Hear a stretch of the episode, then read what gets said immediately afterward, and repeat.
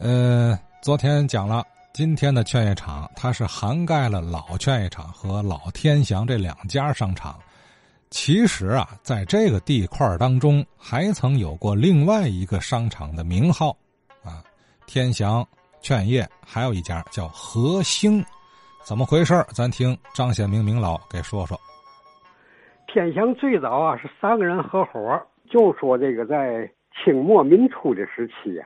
嗯，劝业场这一带啊，还没什么人啊，这没有什么建筑了，嗯，还比较荒凉。嗯，但是河边呢就有码头，这时候码头就有脚行，就有这个摆摊卖东西的啊。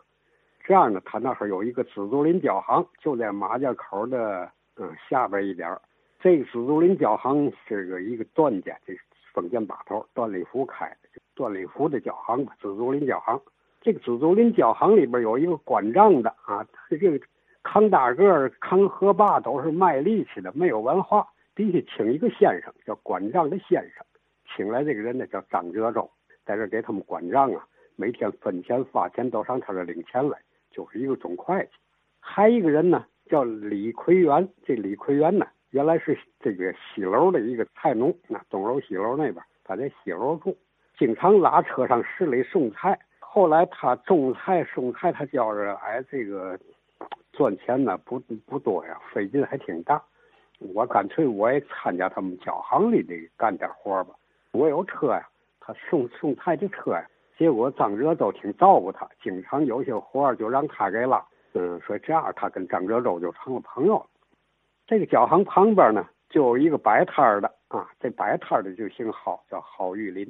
这个人呢，就卖一些个啊车船用品，码头上常用的东西，什么麻绳啊、麻袋呀等等的这些个零零碎碎的，摆那么个摊儿啊，对人特别和气。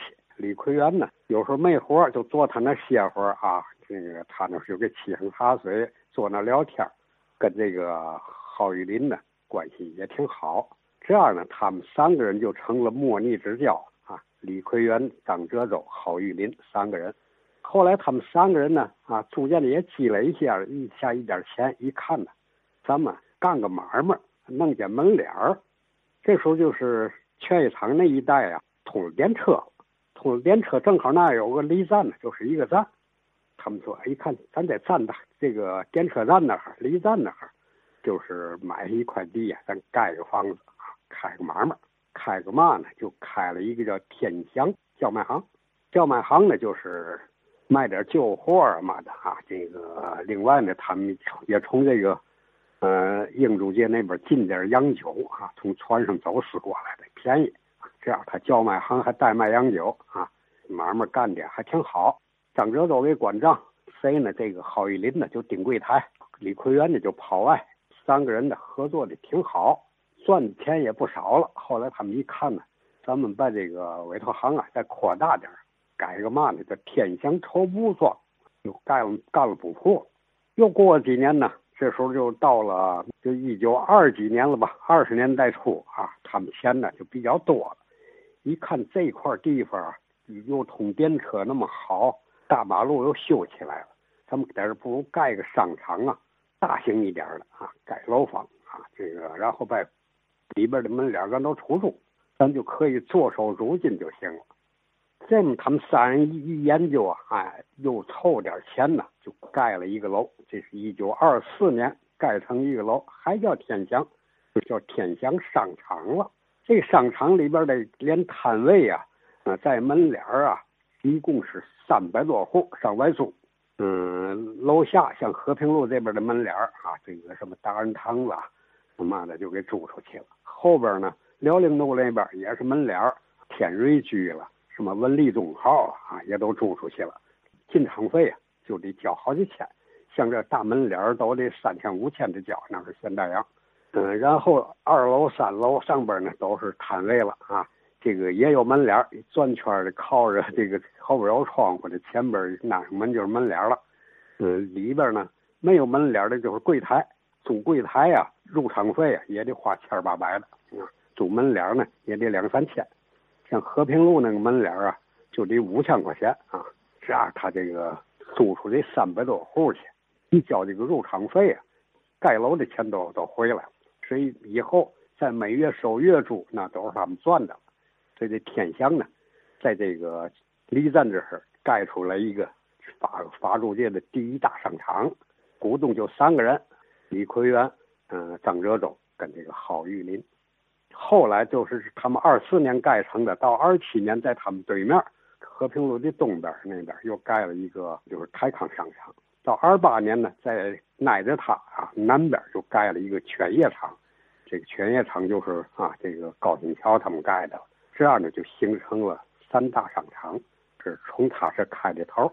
嗯，所以从一九二四年建成天祥，二七年建泰康，二八年这个犬业厂开业，三大商场就在这个法租界形成了啥一个商圈这个繁华中心就形成了。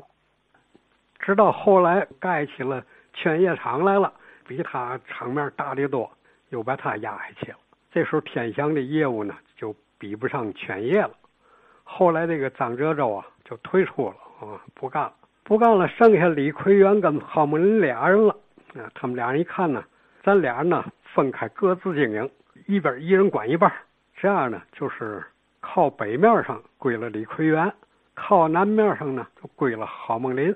这两个人管了，两个人管了。这个郝梦林这边呢，还叫天祥；李奎元这边呢，有人管他叫小天祥。他这边没有那边大。李奎元一想啊，我不叫小天祥，我另起个名字何兴。所以这天祥商场呢，这样靠北面那边啊，就叫了何兴商场了。这面上确实。主要经营的这这个摊贩也好，就是门脸也好啊，都是卖书的、卖文具的，还有就是卖这个文物古玩这类的商店，以书店最多。拿楼下来说，几个大型的书店，就是它的北面不是长春道吗，长春道上面也开门脸儿，底下这几家基本上都是卖新书，兼卖文具啊、南纸啊、啊纸张、书本、文具跟新书这类的，这是一楼。二楼、三楼呢，卖书的最多，其中啊，有的是卖书，有的呢还是租书的，不卖就花钱在那儿租，一般是小说类的多。卖书店呢，有卖新书的，有卖旧书的，还有卖杂志的，还有卖画报的啊，还有卖专卖外文书刊的，还有专卖中国古籍书刊的，五花八门，嘛都有。其中呢，也有进步书店，就在国民党时期吧。那里边就有啊，共产党说地下党在那儿开的书店，专卖进步书籍。但是有的呢，经过伪装，外边书皮啊，一看呢是个老书，比如《老残游记》，打开里边一看呢，是啊，呃，宣传共产党的这个政策的书，这样的也有。当然也引起国民党特务的注意，有时候也去检查去。其中有一二楼有一家叫英华书店的老板，就曾经被啊带走过。他那是因为确实有进步的书啊，后来呢他就不敢摆出来明卖了。有一次据说呀，有一个挺有身份的人到这儿来了，这个老板一看，哎呀，您要什么书啊？他说我是别人介绍来的，听说你这有马克思的《资本论》，他说这个书啊我可不敢卖。这个老头呢就说我想看看，你不用害怕。这个说您给留个地址啊，因为这东西我不敢在柜台这儿搁着，我回去给您送家去。结果这老头留下地址一签名，他一看李竹臣啊，那是一个工商界的著名的进步人士了，所以他还真把这个《资本论》呢就给李竹臣送去了。所以有卖进步书刊的，其中还有那么一个书店呢，虽然也卖进步书刊呢，啊，但是有时候他自己都没订书，就给他寄来了，从上海寄来的整箱的书啊，让他收。